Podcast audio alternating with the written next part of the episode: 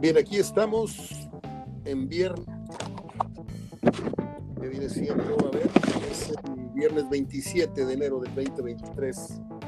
Aquí estoy con mi amigo y compañero de muchos años en esto, Gerardo Gutiérrez Villanueva, periodista. Yo aquí hago mucha broma y todo del, del restaurante y todo, pero no hay que olvidar para la gente que, que nos escucha y que no le sabe tanto todavía, Gerardo Gutiérrez es uno de los periodistas más destacados que tiene el medio nacional en el rubro del fútbol, concretamente en la estadística, para que no vayan a platicar que estoy platicando, no, no vayan a pensar que estoy platicando con mi vecino o con no. Yo de repente hago bromas con él, pero periodísticamente Gerardo es una persona que goza de una reputación y de un prestigio muy, muy elevados, por eso para mí es primero un orgullo y segundo es un gusto poder tener su confianza, su amistad. Gerardo, te saludo con muchísimo gusto. Hecha esta aclaración, hay bastante tema, mucho tema para, para platicar el día de hoy. Está el, el, el, de la reestructuración de, de, la selección, comisión, de la Comisión de Selecciones Nacionales, los, los nombramientos que vienen en camino, el anuncio que se acaba de ser oficial, la fusión de CONCACAF con CONMEBOL para la Copa América. Eh, y la jornada número 3, 4 que arrancó ayer con un agradable 2 a 2 y los partidos de hoy y los del fin de semana. Antes quiero agradecer a Eres Fan de, la tienda de todos los fans, que tiene todos los artículos deportivos que usted se imagine, oficiales, nada es pirata. Y está en Facebook y en Instagram, búsquela como Eres Fan de, así como Pedro Saro, que le ofrece a usted la mejor cocina eh, española, concretamente la paella valenciana, es una cosa de locos la, la, forma que la prepara. No hay nadie mejor en Monterrey. Y mi amigo, el chef Hugo Valens y su Valle Alto Catering para los grandes eventos que usted tenga, familiares, de negocios, de la empresa, etcétera.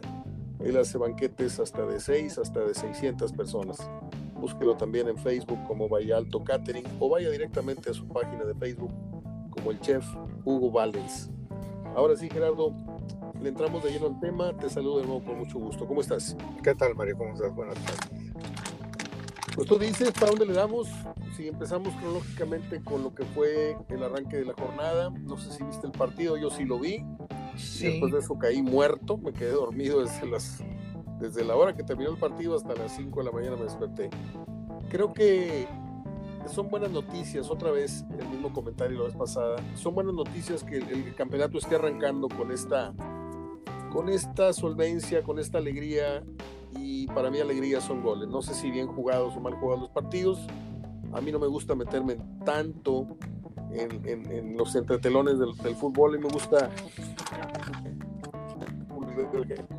y saber que se habla más de la liga, aunque cada vez es más difícil ver los partidos por esto de las prohibiciones eh, en, las, en las señales y todo, pero pues 2-2 eh, Atlas con una buena actuación ayer. Eh, no sé, no sé qué, me, qué te merezca el, el, el, resultado, lo que vimos. Sí, el primer tiempo no fue muy bueno, ¿eh? salvo el gol que tuvo, pero no fue muy bueno. Este, ya el segundo tiempo se puso bien, me, mejoró mucho. Dos equipos que quieren jugar bien, que intentan jugar bien, como es el Atlas que quiere una continuidad en cuanto al desempeño que venía teniendo la forma de jugar con Coca, quizá más eh, un poquito más suelto, está intentando este técnico Mora eh, soltarlo un poquito más, eh, por eso le está costando eh, como el partido pasado que ya en el último, no digo minuto, segundo le empatan. Este, pero, pero son dos equipos que intentan jugar bien el Santos y el, y el Atlas y, y lo dieron en el segundo tiempo y, y, se reflejó también con el, con el 2 a 2. Dos veces estuvo Santos arriba y dos veces fue alcanzado ahora, a diferencia de lo que le había pasado al Atlas en la anterior jornada con el Querétaro. Le pegamos, ¿no? Fuimos empate. Sí, sí, sí. sí. Bueno, para hoy, eh, a ver qué, decides, a ver qué opinas. Eh, históricamente, lo hemos dicho aquí, tanto tú como yo, eh, podemos considerar a Puebla y a, la cancha de, de, Toluca como las dos más difíciles históricamente, porque de un tiempo a la fecha Monterrey ha ido combinando éxito con fracasos en el Estadio Azteca o, o me explico, pero donde sí hay una constante en la que no pueden y no pueden es en Toluca y en, y en Puebla, y más en Puebla creo. Eh, yo siento que ya llegó el momento, al menos es algo que yo manifiesto en, mis espacios, Gerardo, cuando no estás conmigo, y de manera escrita, eh, que a partir de, esta, de este nuevo perfil que tienen Tigres y Rayados, es muy difícil no considerar los favoritos en el 75% de los partidos que van a enfrentar. O sea, no puedes tú dudarle a la boleta, decir, ah, es que no, yo creo que así empaten o pierdan, pero tú tienes que ir de entrada considerando que son más equipo, tiene mejor plantel, tiene mejor entrenador, y yo voy favorito hoy Monterrey con Puebla, pese a que la historia diga lo que diga, porque yo creo que ya se llegaron los, los tiempos en los que Monterrey y Tigres deben romper las últimas jetaturas que queden pendientes. Sí, mira, quizá la jetatura se ha mantenido a pesar de que en los últimos años Monterrey, así como Tigres, han sido protagonistas, pero se ha mantenido, yo lo veo más por el factor rival, es decir, eh, no tanto por decir es que este el Puebla le quiere jugar con todo a Tigres y Monterrey, no, me refiero a que el Puebla es de esos equipos que dependen mucho de su resultado de local que de visitante. Entonces dice, ¿sabes qué? Pues voy a hacer mi, mi mayor cantidad de puntos o me voy a empeñar más como local. Ahí se hay, hay, varios, hay varios equipos así que dicen, mira, afuera no puedo ser fuerte con, en ninguna cancha, este, como el Querétaro, como el mismo Puebla.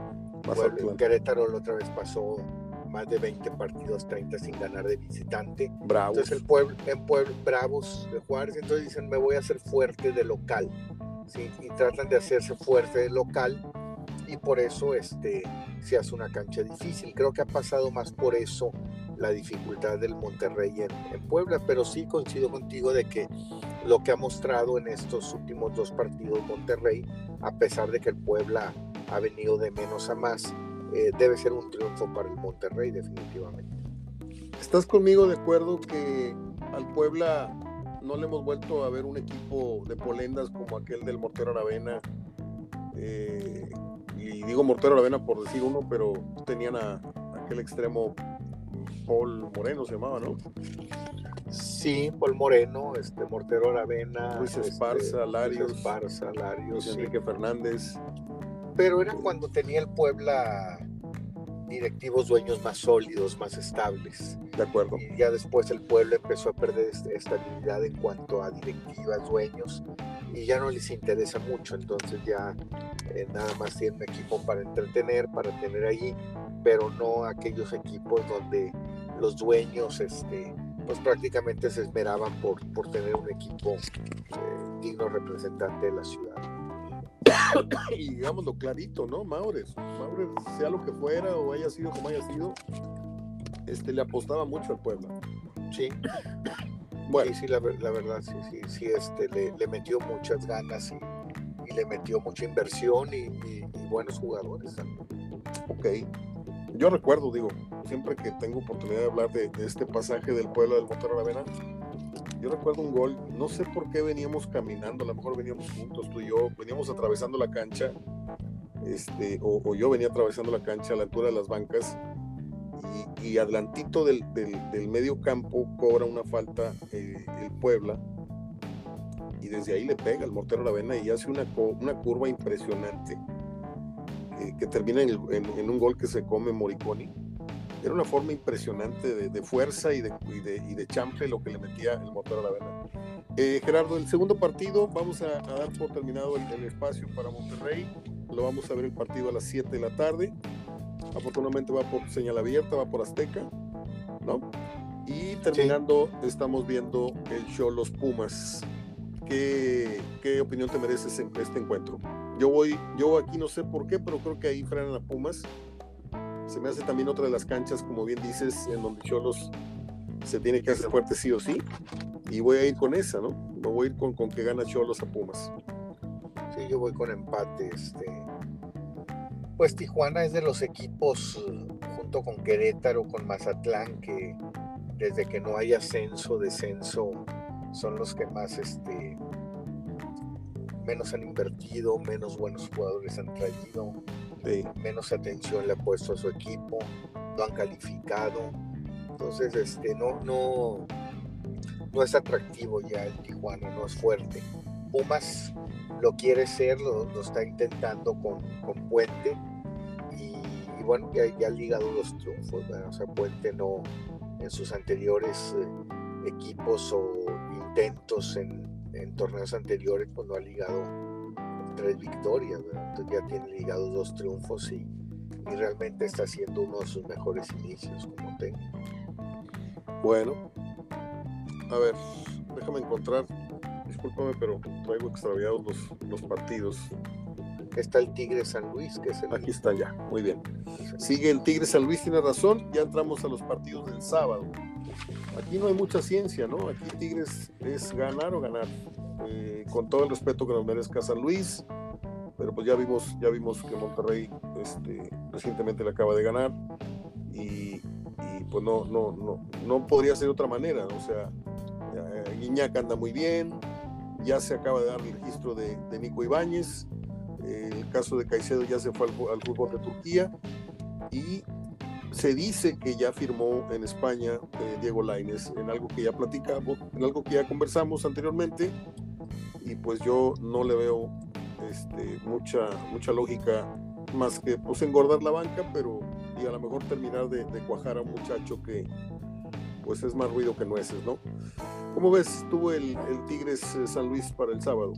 No, Tigres definitivamente, este, Ibáñez debe jugar como relevo, creo que como relevo va, a ingresar en este partido y, empezar a ver qué intenta hacer Coca con, con ambos, tanto con Guiñac como con, con Nico Ibáñez juntos, pero sí, la verdad, este, sí ve un triunfo, a pesar de que el técnico del San Luis dijo el juego pasado que que realmente le había gustado su equipo, que, que el Monterrey no le dio oportunidad de, de, mostrar su esquema, que iba a ser del contragolpe.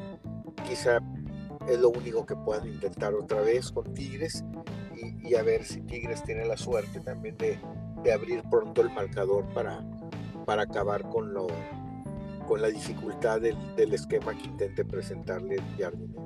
Lo dijiste muy bien anteriormente, el programa pasado eh, respecto a, Nico Ibáñez, me dejaste la idea muy, muy enraizada. Nico Ibáñez le van a dar la conca, ¿no? Sí, porque Guiñac este no va a jugar los partidos en Estados Unidos y, dar un partido aquí a Guiñac y otro allá es descomponer mucho tu esquema. Entonces, este, yo creo que, que se la va a jugar con Nico Ibáñez de titular todos los partidos de la Conca. Muy bien, entonces palomeamos, este, fuimos al empate con Atlas, vamos con Monterrey, tú fuiste empate Tijuana Pumas, yo fui Tijuana, vamos con Tigres, creo que coincidimos en irle al América sobre Mazatlán, no sé si, si quieras agregarle algo a este partido, América ha ligado puros empates, ¿no? Sí, ya, ya sería preocupante, bueno, ya es preocupante, ya sería más preocupante de lo normal este, que fuera una derrota, un empate para el América. Ya estaríamos hablando de, de, una dificultad mayor. Eh, ahorita pues el crédito que tiene Ortiz es que así empezó el torneo pasado y recompuso, pero, pero ahora un cuarto partido sin victoria pues ya, ya estaría generándole más presión al América. No le veo ante el rival, este, mucho también es de los dos partidos que se presentan esta jornada en que se enfrentan dos rivales que no han ganado, como los dos Querétaro, Cruz Azul, Este de América, Mazatlán, este, y, sí debe ser el América el que, el que obtenga el triunfo. En el Juárez seguimos con los partidos de sábado. El de Tigres es a las 7.05, el de América es a las 9 y yo no sé por qué rayos empalman, bueno ya lo dijiste también tú, cosa de televisoras, pero pues este, no sé. También por el horario, Mario, porque también allá es, es cierto. horario diferente. Es cierto. Otra vez me vuelves a, poner en mi lugar. Es cierto, es la diferencia de horarios. Sí. Juárez contra Chivas. Quiero escuchar tu pronóstico primero. Pues yo, yo creo que debiera ganar Chivas. Digo, de, lo que he visto de los dos en, eh, en, estos, en estas primeras tres jornadas, definitivamente que voy más con, con Guadalajara. Juárez ha tenido muchas distracciones. O ha empezado jugando un mal partido y termina jugándolo mal, o ha empezado haciendo un buen partido contra Pumas y termina jugándolo mal. Y el caso del Guadalajara, pues eh, ha sido más consistente en su forma de jugar, en sus intentos. Creo que no le ha alcanzado la última parte, que es en, el, en gente que resuelva, que no es nuevo ¿sí? pero creo que en, la manera de jugar, creo que el Guadalajara este, debiera llevarse el triunfo. ¿Sin Alexis Vega le sigues viendo favorito a, Chivas? Pues es que tiene que acostumbrarse. Yo creo que toda la semana eh, Paunovic debe estar trabajando diferentes formas, tomando en cuenta que no lo va a tener, no el mes que le dicen, quizá vaya a ser un par de meses este, lo que no lo tenga. Entonces, y luego cuando lo tenga, ponerlo en ritmo otra vez. Entonces yo creo que, que él debe estar ya muy consciente que, que tiene que buscarle sin él. Y algo ha de haber intentado en la semana para, para este, recomponer lo que no hizo el, el, juego pasado con Toluca, que apenas un autogol y, y, luego te hacen los goles para, para el triunfo del Toluca. Bueno, yo acá estoy entre Juárez y, y empate, voy con Bravos. Eh, para el domingo, Toluca León ¿te acuerdas? Comenté esta semana, me acordé cuando vi esta llave para esta jornada, me acordé de la final aquella Toluca-León en, Toluca, que se decide con un autogol, parecía cabezazo de Estupiñán, pero termina metiéndolo lo rosa, el Cuirio Santoyo, y con ese gol se corona el Toluca de Ricardo León. ¿Qué vas acá en el partido del domingo en la bombonera, Gerardo? ¿Con quién vas? Yo voy Toluca. Vas Toluca. Toluca, sí. Vamos Toluca, es, verdad, voy contigo. Y cierra el domingo. Pachuca eh, Necax. Pachuca Necax, que yo creo que pues, no, no, hay, no hay ni para dónde, ¿no? Vamos con Pachuca. Sí, también. Y, una cosa, ¿está correcto esta, esta eh, lo que estoy leyendo, que es el Querétaro Cruz Azul se pasó para 29 de marzo? Sí, está correcto. Este, sí, es correcto, se pasó para marzo. ¿Y esa por qué razón fue? Pues eh, lo que ya nos sorprende en México, Mario, en México ya nos sorprende es este para que tenga un partido menos de castigo Querétaro. Querétaro ya podrá jugar con público cuando lo pospuso. Ah, y es lo que va a estar intentando hacer Querétaro de aquí, ya desde aquí, estar cambiando partidos para que todos sean en la fecha en que ya pueda tener público. Entonces, eh, Querétaro ya había pedido, había solicitado que, que, ya para esta temporada jugar con público, no se lo permitieron. Y no se lo permitieron porque no se dio el cambio de dueño. Si se hubiera dado el cambio de dueño, o sea, los otros dueños tienes esa condescendencia y le, le das la oportunidad. Como todavía no lo hay, no se lo, no se lo dieron. Entonces, eh, eh, Querétaro pugnó para que por lo menos fuera después del juego contra Atlas, de, que fue aquel del, suceso. Pues dame permiso el siguiente después del Atlas. Tampoco se lo permitieron, le dijeron hasta el 15-20 de marzo. Entonces el Querétaro está intentando cambiar sus partidos, ya lo logró con Cruz Azul, para pasarlos después del 20 de marzo y jugarlos con público. Entonces eso nada más en, México. Dime una corazonada, la corazonada que tienes del regreso de la gente al, al, al, corregidora, ¿se van a volcar sobre, sobre su equipo? ¿Se van a, asistir en gran número o tú crees que va a seguir igual de campechaneadas las entradas? No, va a seguir igual, va a seguir igual. En realidad, este, creo que un año es mucho, Mario, más de un año es mucho y esto desalentó mucho a la gente en Querétaro, a la verdadera afición y la verdadera afición, la verdad, con tantos cambios de equipo en ese estadio desde que lo construyeron, pues son aficionados a la América, son aficionados a Pumas, son aficionados a Chivas, más que al Querétaro. ¿sí? Al Querétaro empezaron a hacer una afición por gusto, pero todo esto a la gente realmente que le gusta el fútbol la desanima y va a intentar ir a esos partidos como contra el América, como contra este del Cruz Azul, ¿sí? como contra Pumas que también lo reciben en este torneo. Creo que es el que abre con gente en marzo el de Pumas, eh, si es que no cambian otro antes. pero no, no, yo creo que además tienen muy mal equipo como para eh, generar una, una reacción. Este, una asistencia, una reacción. Fíjate que así siempre he visto yo esa cancha de, de Querétaro, eh, la mayoría de los años, ¿no? Ha, ha, habido dos, tres ediciones que sí han generado su propia asistencia, pero casi siempre eh, es motivo de un viajecito corto y te lo llenan los americanistas, te lo llenan los Pumas, te lo llenan este, a veces los Tigres, Chivas. pero así de su propia gente, Querétaro no van 15 mil, ¿eh? Sí, no, quizá menos, ¿eh? Quizá menos. Quizá menos, sí. Y digo, es un equipo lógico, Mario le ha robado la identidad.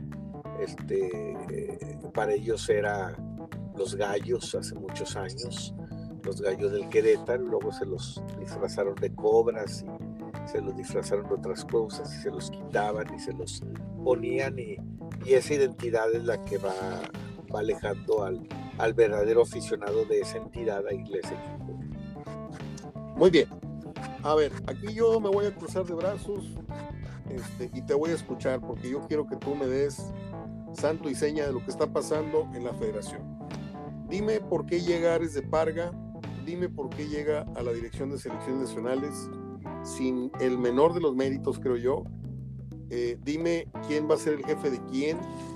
Ares de Parga le va a pedir cuentas a Ordiales, Ordiales va a estar a la par de él. ¿Qué va a pasar ahí?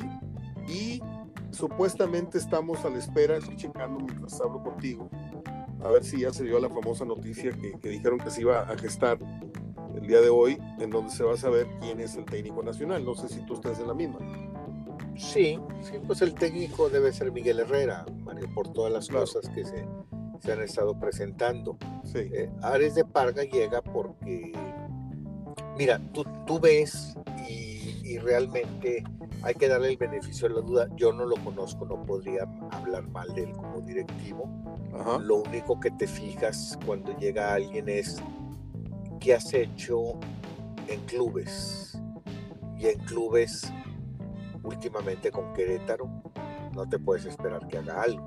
Claro. ¿sí? En Pumas, creo que lo único que hizo es. Aquí está muy claro, Mario. Eh, por eso llega Herrera y por eso aquí sigue siendo la prioridad lo económico. Cuando llega Ares de Parga Pumas, vende todo lo que se encontraba. Él vendió a Nico Castillo, él vendió a Gallardo, eh, todos los jugadores fuertes que tenía Pumas, él los vendió. ¿sí? Les arregló la economía. Y en ese arreglo de la economía, pues tuvieron un par de torneos buenos y, y la mayoría, todos los demás malos. ¿sí? Entonces, eh, en el trabajo financiero, yo creo que debe hacer muy, buen, muy bien su trabajo. Entonces ahí ya vas viendo el perfil que quieren que manejen la selección. ¿Sí? Bien. ¿Por qué? Porque no se le nombró nomás por un compadrazgo, por un amiguismo, ah, mira, vente Ares de Parga. Este, muchos directivos se movieron desde la eliminación de México en, en Qatar. Y uno de ellos fue Jesús Martínez. Y Jesús Martínez, que ya no está en la comisión de selecciones desde, desde aquella vez que estaba con, con la gente del Monterrey también Ajá. y que tuvieron problemas en, cuando no, no les eh, respetaron la cuestión de los uh, derechos de televisión, que, que había otro que ofrecía más que, que el duopolio Televisa TV Azteca, sale ahí donde crea su enemistad con eh, Orlegui. Orlegui. Orlegui también estaba, estaba también FEMSA, Ajá. y estaba otro más que no recuerdo. Y ahí el que los traicionó fue Orle Orlegui. Claro. Sí, quedó muy dolido. Este, Jesús Martínez. Y, y, de ahí los grupos antagónicos, Jesús Martínez. Bueno, él presentó un proyecto. Él presentó un proyecto y su proyecto de él eh, traía a un nuevo director de comisiones eh, nacionales, que lógico, elegido por él, de su grupo, ¿sí? Y traía un técnico que era Marcelo Bielsa, ¿sí? Y otro tipo de proyectos como reactivar el ascenso y el descenso y algunas cosas ahí estructurales. Y le dijeron que no.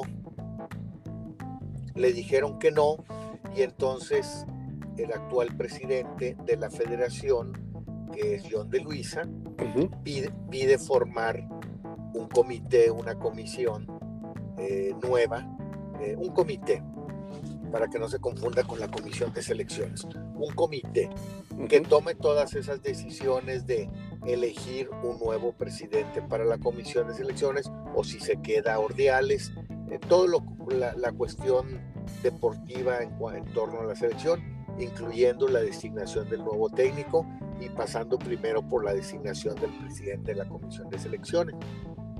Y ese grupo se lo integraron el América o lo integra el América, Cholos. lo integra las Chivas, lo integra Tijuana y lo integra Orlegui, ¿sí? Santos. Santos, ¿sí? ¿No va Necaxa también ahí? Creo que va Necaxa, sí, sí, sí, sí, Tinajero, sí, va también Tinajero. Entonces lo integran en esos equipos y eh, como el proyecto de Jesús Martínez lo desecharon, entonces eligen a Ares de Parga. ¿sí? Y Ares de Parga eh, queda, lógico, queda con más posición que Ordiales. Ahí nomás tiene dos cosas Ares de Parga, decidir si lo deja como brazo derecho o, o lo saca y lo cambia. Yo creo que ahorita va a decidir continuar con él unos meses, irlo evaluando y lo cambiando. Así como se hace en todo cuando llega alguien que después va acomodando su gente. Claro. Te, sí. te, comento, acabo de leer hace rato la versión que habla de que Bielsa iba a venir pero como directivo. ¿Tú tienes alguna referencia de eso? No, no, definitivamente que si Bielsa venía era como técnico. O sea, okay, no, era, no era atractivo aceptarte un señor de ese sueldo, Ajá. ¿sí? como hierro en el Guadalajara, sí. para traerte un Paunovic, un serbio. Entonces no sabías lo que Bielsa te podía traer. Ya. Viene como directivo y ¿qué me vas a escoger? Para eso quiero al Bielsa como... Acuérdate que eso no ha funcionado, Mario.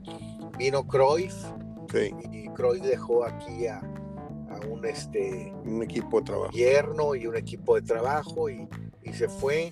Eh, no sé qué vaya a pasar con Hierro, si le vaya a funcionar, pero, pero esa gente de gran renombre que viene como directivo y viene poniendo su gente no ha funcionado. Aquí Bielsa era, si lo querían, era como técnico. Pero aquí el esquema está muy claro, Mario, en, en el que por qué Miguel Herrera. Es, son tres años en que la selección no tiene eventos. Uh -huh.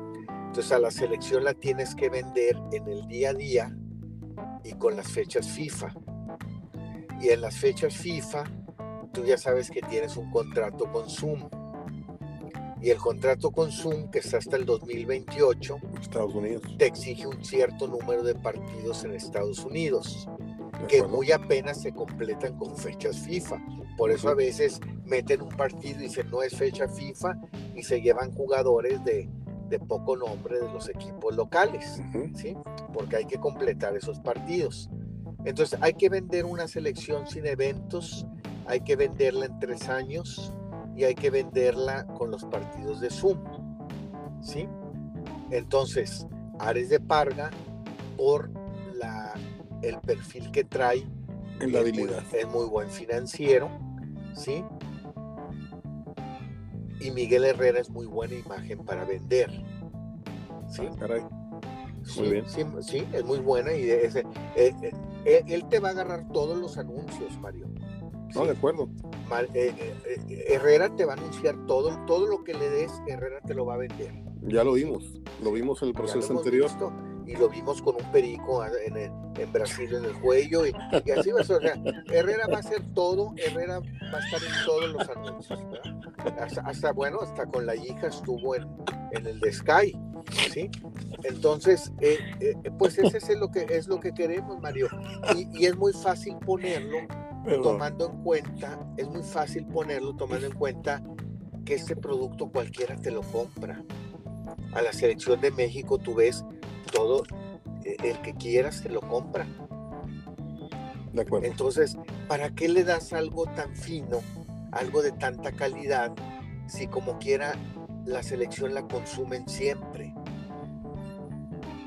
no es, no es, no es un producto de exigencia, que te estuvieran exigiendo, no vamos, y no vamos, pero todos los partidos son en Estados Unidos. Mira, aunque lleves a la selección Z de Nigeria, nuestros paisanos van a llenar el estadio, porque es la manera en donde ellos se reúnen, donde sea el partido, y hacen una fiesta mexicana, y el equipo de México cuando va se sienten lógicos, yo los entiendo, se sienten como en su país.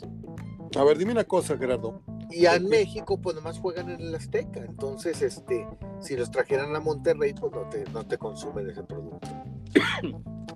Anoche escuché una, pues, una ponencia muy interesante de este jugador eh, que fuera de Pachuca y del Santos de Anda. Y decía que el técnico que llegara iba a enfrentar esa problemática. Eh, que como México iba a ser sede y los compromisos que tú estás diciendo con Zoom y todo, pero ¿cuántos partidos tendría que enfrentar México para llegar bien preparado al Mundial y cuántos de esos serían realmente ante, ante potencias?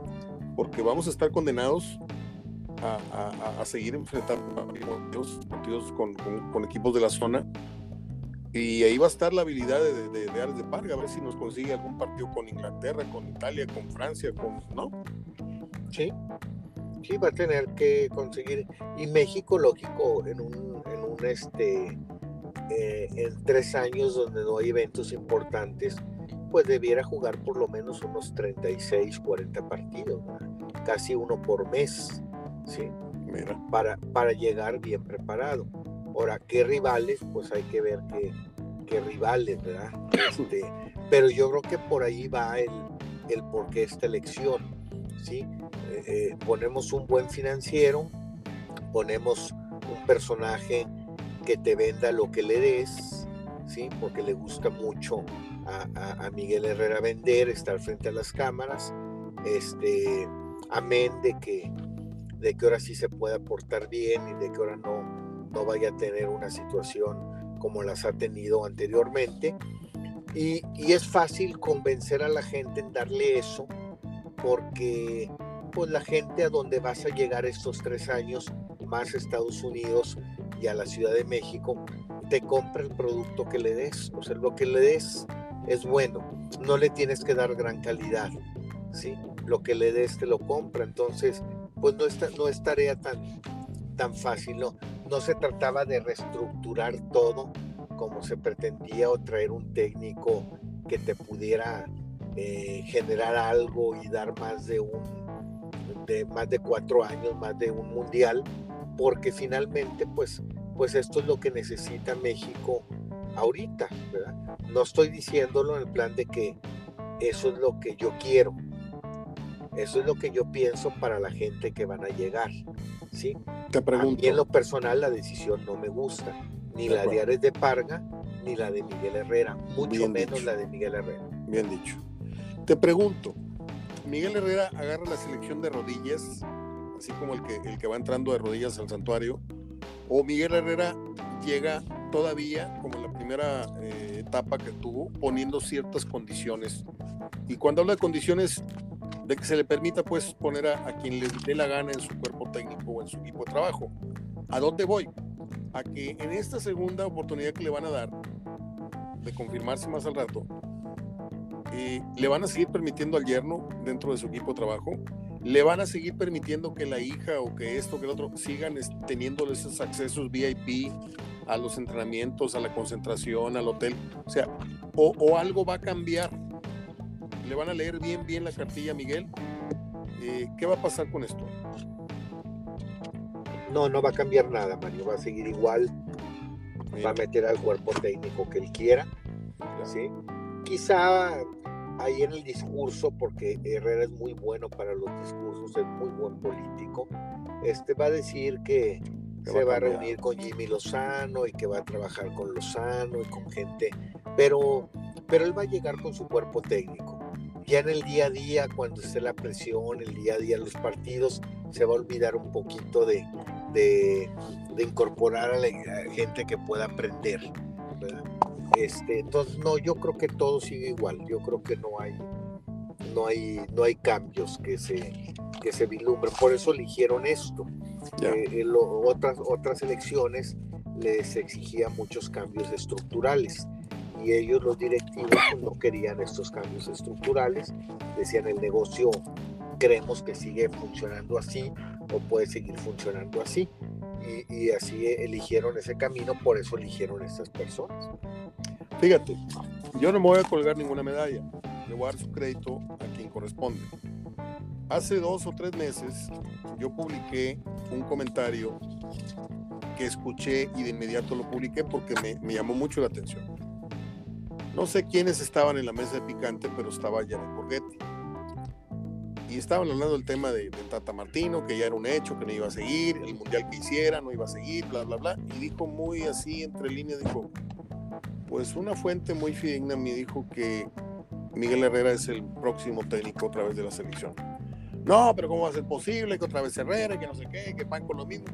Y ahí se quedó esa declaración, entonces yo la, yo la apunté. Acaba de declarar Jared Borghetti que de una buena fuente, porque no es un tipo que se ande soltando diciendo tarugada y media, yo le tengo cierto respeto a Jared.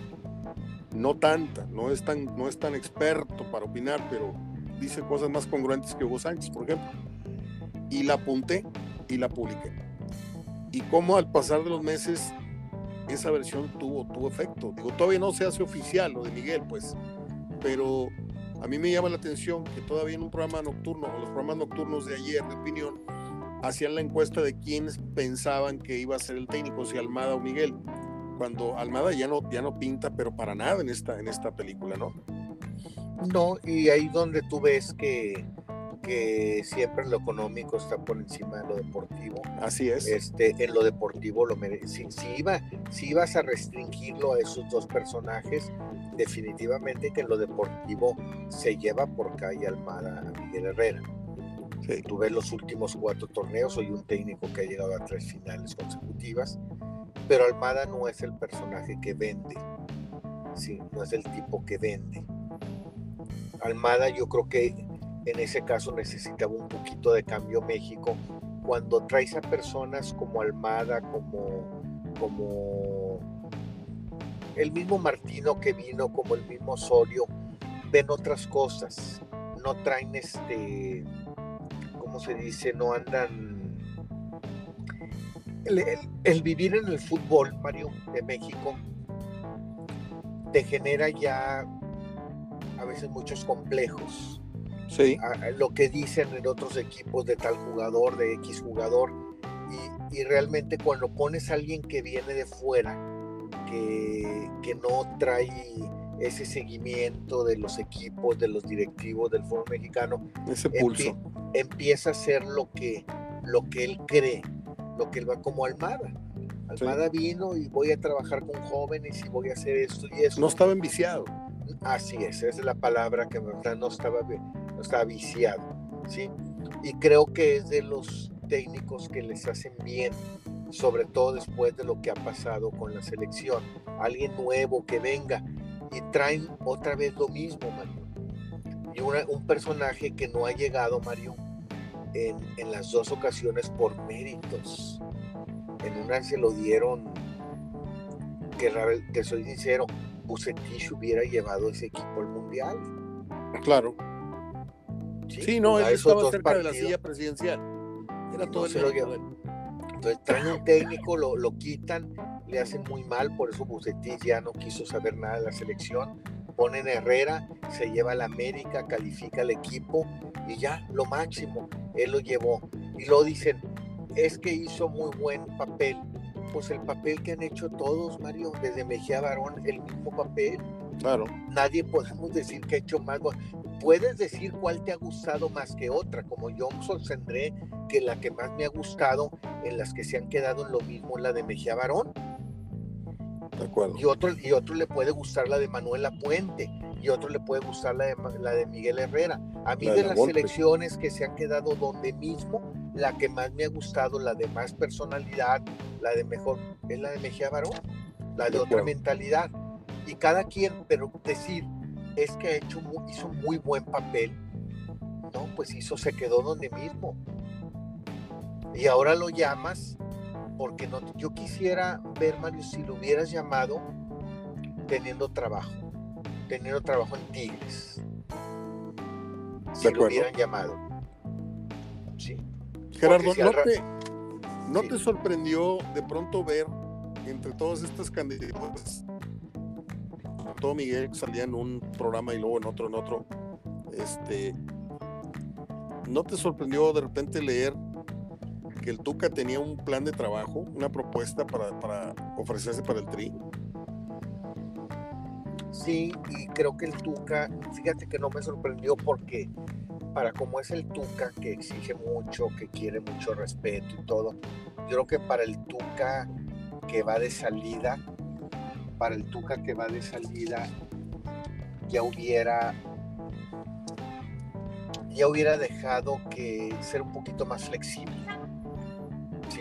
Yo creo que el Tuca, si, de haber sido él, habría venido más, eh, más relajado, con más ganas de, disfrutar este proceso de la, de la selección, de lo que han sido otras gestiones. Pero conocemos, tú y yo conocemos a Ferretti de tiempo, no, no, no hablo del trato personal necesariamente, yo he estado enfrente de él tres veces en mi vida y una vez fue una entrevista de fondo para las páginas centrales de récord y, otra persona muy diferente al personaje en la banca.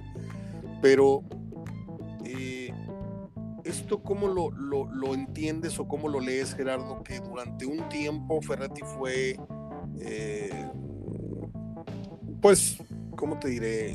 Intransigente, fue una persona eh, no nada flexible, fue una persona demasiado enérgica, bla, bla, bla y de pronto todos los preceptos, todos los principios que él manejaba, le da la vuelta y de primero barrendero a dirigirte en la selección, este, eh, pasa a convertirse en una persona que se ofrece a la selección, ¿sí? Y lo peor de caso, se ofrece cuando sus bonos y su rating ahorita están bajísimos ¿No te parece un poco triste para un técnico que llegó a figurar como el, más importante del fútbol mexicano y lo seguirá haciendo durante un buen rato mientras alguien no supere sus números? Pero la actualidad de él es que, eh, pues es como si yo estuviera oyendo a José José pidiendo que le den el gremio, ¿verdad? Cuando ya no tenía voz. es más o menos lo que se me figura el Tuca ahorita. No, Mario, lo que pasa es que él, él, este, el decir que iba a aceptar muchas cosas o ser flexible, no habló de un cambio radical en su forma de ser o de pensar, porque si no lo hubiera tenido en su momento o lo hubiera elegido. No, ni yo tampoco hablaba de eso, ¿eh? Yo hablo de, este de, la, sola, la, la, sola postulación de su parte, yo nunca la hubiera imaginado, cuando siempre le hizo Pucci a la selección. Sí, por eso te digo, la hizo cuando realmente él creía que sus mejores logros que lo podían llenar, que creo Mario que ya lo llenaron, es lo que hizo en clubes, sobre todo en el caso de Tigres. Por la edad eh, y por lo que hizo, por el equipo que tuvo, Ferretti, desde que salió de Tigres, creo que salió muy consciente de que otra etapa así, tan de oro, tan grande, no va a tener por su edad. Ya. ¿sí? Y por el fútbol en el que dirige y por los planteles que hay, porque tendrías que ubicarlo en el Monterrey, tendrías que ubicarlo en el América, tendrías que ubicarlo. Y entonces Ferretti, por eso fue a Juárez. Y a Juárez fue más por una cuestión, aunque, aunque lo dijo, después se arrepiente, por una cuestión de amistad, de seguir la amistad con Miguel Ángel Garza. ¿sí? Yo no sé qué equipo le depare a Ferretti porque de repente a los técnicos les quedan esas ganas, dicen que se retiran, pero les, les quedan esas ganas de volver y terminan y regresan. Y creo que Ferretti eh, vio la mejor oportunidad. Decir, mira, son mis últimos años y creo que no, a pesar de tantos logros, creo que Ferretti no los ha disfrutado. En el momento eso de que yo gano, que hablen los jugadores, yo pierdo, hablo yo, en alguna medida no disfrutas, cargas con toda la presión. Y yo creo que es justo para un técnico como él tener una parte de su etapa donde disfrute lo que, lo que hizo. ¿sí? Y en este caso, por eso eh, presenta su proyecto a la selección. No creo que iba a ser tan flexible eh, un cambio radical a lo que él pensaba y a lo que le exigen, pero sí tenía, sabía que se tenía que en algún momento adaptar o, o acoplar al fútbol donde dirige, donde él aprendió a dirigir, donde él dirigió, donde sigue dirigiendo y donde va a terminar dirigiendo, que es un fútbol donde tienes que adaptarte a un sistema, ¿sí? a unas eh, eh, condiciones de los directivos, al, material que tienes, al, sistema de competencia que tienes. Entonces yo no lo veo tanto así como rebajarse. Yo creo que era una etapa que a pesar de la presión que genera una selección, quería disfrutarlo. ¿sí? Quería vivir otro momento. Eso es lo que yo, yo creo de, él, ¿verdad? Al, al presentar su proyecto. Muy bien. Pues yo creo todo lo contrario y pienso que, perdió mucha dignidad porque habló pestes durante muchos años del sistema, habló pestes del puesto, habló pestes de y termina este, ahí levantando el dedito en el peor de sus momentos. Cuestión de enfoques, Gerardo, yo respeto tu punto de vista. Eh, ¿Algo con lo que quieras cerrar? ¿Algún tema arbitral? ¿Algún señalamiento que quieras hacer de los árbitros que van a la jornada número 4? Eh, por ahí repite el gato, por ahí repite el otro y el otro, tus amigos, este, algo que merezca el comentario de tu parte o algún tema que se me haya ido eh, la hebra a comentar. Sí, nomás para cerrar ese tema. Sin embargo, prefiero técnicos así, Mario, aunque sea el piojo, eh, Ferretti con todo lo que se puede pensar, Armada que lamentablemente no le dieron, a técnicos que se vengan a llenar las bolsas de billetes. Ah, de acuerdo. Y, y cuando se van, se vayan hablando, como se fue Osorio, como ahora se fue Martino. Sí, no tiene vergüenza. que no están diciendo mentiras. Ninguno dijo mentiras. Pero también ahí, volviendo a poner la perspectiva de Ferretti, Mario, de Ferretti, entonces, ¿por qué elegí, por qué escogiste México? ¿Por qué aceptaste México? ¿Por qué con todo el prestigio Martino aceptaste México? ¿Por qué Osorio elegiste México? Porque hay dinero, Mario. Hay dinero. Entonces no le salen las cosas y lo más fácil es salirse hablando de todo eso que supuestamente les prometieron, que lo escuchas y que dices no se iba a lograr. Entonces prefiero técnicos mejor caseros, técnicos de aquí, que técnicos que, que traigas de allá con nombre muy remombante a llenarles las arcas de billetes y luego que se vayan hablando. De acuerdo. Pues qué triste conclusión, Gerardo. Eh, volviendo al tema de Ares de Parga, volviendo al tema de la comisión de selecciones, volviendo que la prioridad y el objetivo no se está hablando de un beneficio o de una prosperidad a futuro en lo futbolístico, sino hay un gran producto que hay que vender y hay que traer al mejor vendedor, tanto en la parte de imagen, que es Miguel, y en la parte operativa, que es de Parga. Y ese es el resumen que yo encuentro de todo lo que hablamos de ese tema. Y pues ahí vamos viendo a ver si se arma una buena selección o no. A ver si Miguel lleva o no a estos talentos que los puede haber llevado mejor este, Almada, definitivamente. Seguimos desperdiciando oportunidades y talento en México. Eh, nunca se me va a olvidar que dos jugadores en gran momento como Vela y como el Chicharo, que me guste o no su estilo, bueno, pues el muchacho siempre le echó ganas al asunto. Y no estamos para rogarle a Vela y todo lo que tú me quieras decir, pero lo que sí es un, un hecho es que algo pasa aquí en México que siempre la falta de habilidad en, en las relaciones humanas, en el negociar, eh, porque yo, yo, yo puedo entender que todo en esta vida tiene solución menos la muerte. ¿sí? Y si tú estás peleado muerte con X o con Y, por ejemplo, hay un periodista que juró por su madre nunca trabajar en multimedios. ¿sí? Y trabajaba en la misma. Muchos años a multimedios sus patrones y ahora les besa la mano. ¿Por qué? Porque llegaron a un arreglo económico. Y mi dignidad, pues ahí la cuelgo en el perchero, mi credibilidad también, venga el dinero. Y está haciendo porque editoriales. Yo siento que en México nos faltó muchísimo para aprovechar ¿sí? y uno de ellos es Almada, lo estamos dejando ir vivo. Dejamos ir vivo el mejor momento de Vela. ¿Por qué? Porque Vela se ofendió, porque se peleó, porque una revancha. No supimos llegar al precio ni tuvimos la habilidad para encontrarle el, modo a los muchachos, porque son, son chamacos. Comparado con nosotros, les doblamos la edad. Son chamacos y más chamacos fueron cuando se hizo este problema. El tema es de que vamos a un mundial con muy buenas promesas futbolísticas que están ahorita empezando a, levantar la mano, pero que si no son llevados adecuadamente, pues se van a quedar en, a la mitad de cocimiento.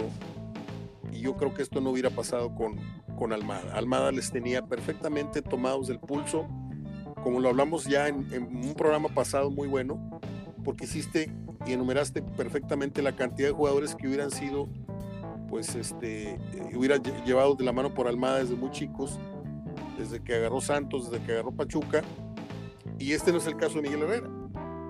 El otro sí sabía cómo dirigirlos, este más o menos va a querer meter a su, a su sistema, ¿no, Gerardo? Sí, lo que pasa es que cuando tienes que renovar una selección con tantos muchachos, eh, eh, necesitas para guiarlos tanto futbolísticamente como, como lo que van sintiendo ellos como persona al estar teniendo más fama, más partidos, necesitas llevarlo con una cierta estabilidad emocional. ¿De acuerdo? Y creo, y creo que van a tener a la peor persona o el peor guía. Por eso. Para darles estabilidad emocional. Lo dices perfectamente, Gerardo. ¿Algo más que queramos apuntar? Estamos llegando ya a 50. No, pues, pues esperar a que todo sea oficial y sobre todo para ver eh, qué es lo que qué es lo que produce, qué es lo que dicen, qué es lo que prometen, qué es lo que hablan, como ahorita que se está hablando de la fusión de, de CONCACAF para la Copa América con, con la CONMEBOL, que creo que sería una muy buena decisión.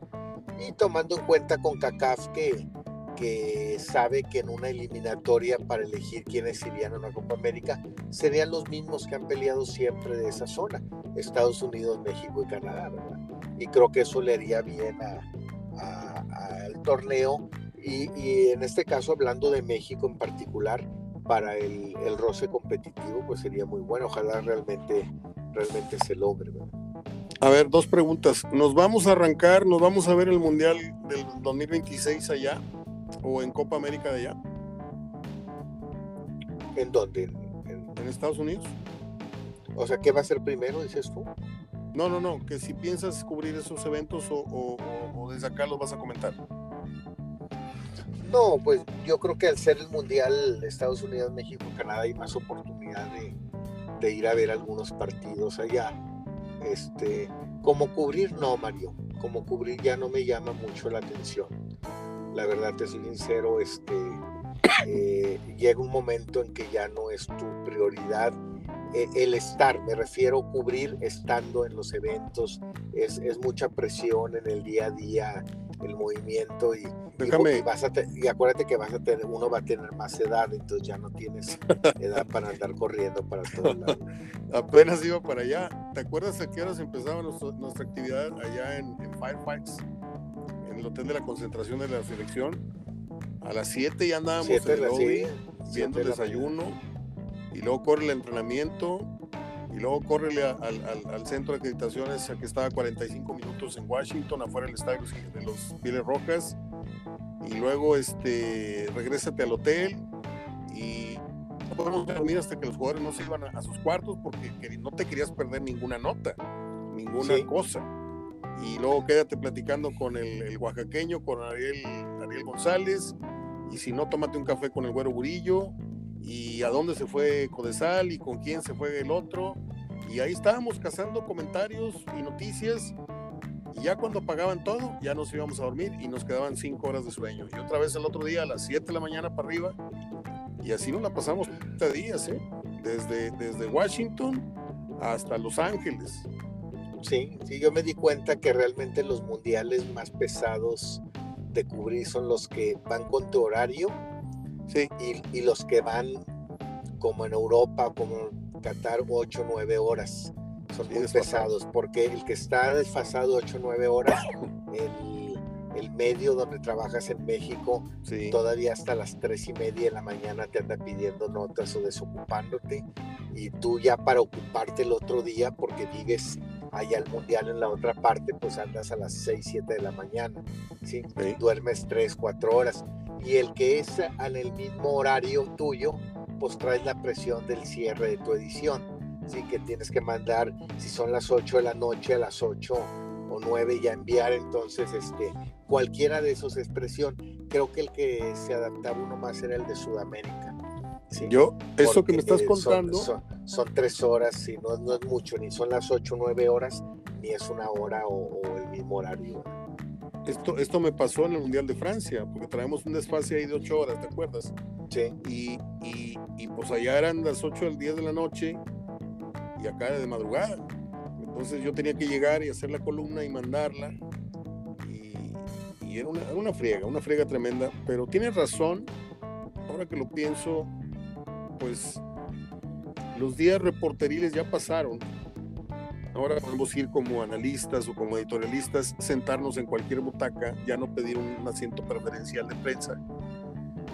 Este, y, disfrutar del fútbol de otra manera, Gerardo. Ojalá y tengamos vida y, salud para, para gozar de ese mundial aquí, o en Guadalajara, o en el Azteca, y si hay chance de ir a, pegarle al mall, al shopping, nos vamos a, a alguna ciudad de Estados Unidos llegado su momento. Te mando un abrazo, Gerardo. Estamos platicando el próximo lunes, esperando que la jornada esta que se está jugando siga siendo tan bondadosa en goles y ya luego veremos qué tan bien o mal jugadas siguen siendo, ¿no? Pero por lo pronto que sigan amenizando con buenos partidos, con menos ceros a ceros, con menos empates y si hay empates que sean como el de ayer. Te mando un abrazo. Gracias, Mario. Buenas tardes. Que estén muy bien. Buenas tardes. Hasta luego. Gerardo Gutiérrez en Hablando de Fútbol. Yo vengo con la parte final, que son las efemérides y los agradecimientos.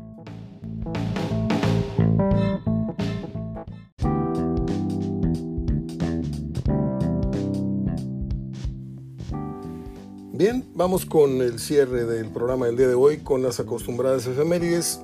Fíjese que hay varias fechas que yo podría nombrarle pero creo conocerlos un poco y yo sé lo que les puede interesar y que no. Entonces he destacado dos en particular eh, de las tantas que pueden figurar en un día como hoy. Por lo tanto, les voy a decir que un 27 de enero, pero de 1940, nació un actor estadounidense de nombre James Cromwell.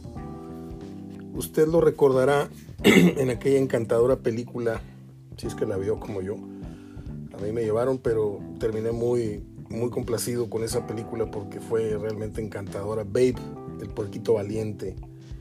Y la vi con el doblaje al español y para mi sorpresa fue, fue, fue espectacular. Fue una cosa muy bonita la voz que le pusieron al puerquito, a los perritos, a todos los animales que salen, sale un doblaje muy, muy, pues muy adecuado. Este señor es el granjero que adiestra a Babe en todas las habilidades en el concurso al final. Y además es el director de la película. Es, vale muchísimo la pena. Si usted no la vio, búsquela y siente a los nietos, a los hijos chiquitos. Se van a divertir mucho en caso de que no la hayan visto. Ya es una película ya, ya tiene varios años. Y la otra fecha es de la actriz eh, británica Rosamund Pike, cumple 44 años, es una mujer hermosa, es el doble de una amiga mía que vive en Estados Unidos, Gloria Ríos, le mando un abrazo. Eh, ella hizo una película que estuvo muy en boga, muy en moda, muy de moda quiero decir, eh, en, en Netflix, que se llamó I Care a Lot. Descuida, yo me ocupo, yo te cuido hace un papel de villana memorable. La película es muy buena. Y además de eso tiene otros trabajos. Salió haciendo algo con el 007. Eh, otro día para morir se llamó. Sale con este actor que ya está entradito en años. Que no me acuerdo cómo se llama. Se llama Pierce Brosnan. Sale Hale Berry. Sale Rosamund Pike. Sale obviamente Judy Dench en, esa, en ese filme de, del 007. Pero son, los, son las películas que más podría destacar de ella, además de Orgullo y Prejuicio, que también es muy buena película. Y más nada, para no hacerles más largo ya el programa. Estas dos efemérides son las que considero a destacar. Es viernes, como decía el maestro Germán de esa, hoy toca. Les deseo una muy buena faena a los que vayan a ponerse cariñositos más noche. Este, yo me reservo el comentario, porque si no me, puedo meter en problemas. Eh, más nada, nos vemos el próximo lunes con los ecos de lo que esperamos sea una muy buena jornada otra vez, llena de goles. Esta fecha 4, que ayer arrancó con cuatro tantos en el 2-2 de Atlas Santos, como ya lo comentamos con Gerardo. Al que le mando un abrazo. Gracias a Eres Fan el negocio de Gerardo Salinas Pola, que usted lo encuentra en Facebook. A Pedro Paellas, Pedro Saro, que también está en Facebook. Le prepara la paella más deliciosa de la ciudad, ya le dije. Y a Chuy, el chef Hugo Valens. Perdón, el chef Hugo Valens, no sé de dónde dije, dije Chuy. Eh, su negocio Valle Alto Catering también lo encuentra usted en Facebook. Si usted tiene un convivio importante, 6, 8, 10, 20 personas o más, va usted a, tener una muy buena solución, tiene variedad de platillos, son expertos en el tema. Aquí surten la cena de Navidad, la cena de Año Nuevo, son buenos amigos los hermanos. Eh, y nada, con esto termino mi programa correspondiente al día de hoy. Espero les haya agradado la charla con Gerardo Gutiérrez. Abrazo de gol, pórtense bien, pórtense mal y tengan mucho cuidado. Tengan mucho cuidado. No puedo decir más, pero yo sé mi cuento. Cuídense mucho. Hasta la próxima.